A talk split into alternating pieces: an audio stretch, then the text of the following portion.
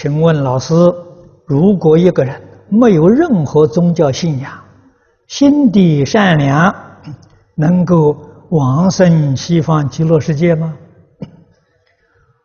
心地非常善良，他不相信西方极乐世界，不想到西方极乐世界，那他就不能去了。